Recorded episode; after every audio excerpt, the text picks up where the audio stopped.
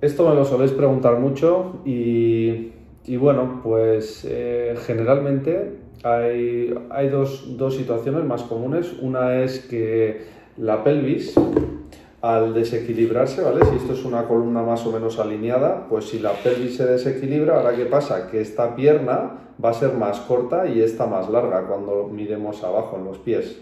Lo que tenemos que hacer es devolver esa pelvis a su sitio para que esas piernas igualen, ¿vale? Hay otra condición que es que, el hueso anatómicamente sea más corto, es decir, el fémur es más corto o la tibia y o hemos tenido un problema mm, en el tobillo eh, o una cirugía, lo que sea, que ha hecho que sea corta anatómicamente, entonces en este caso pues no se iguala.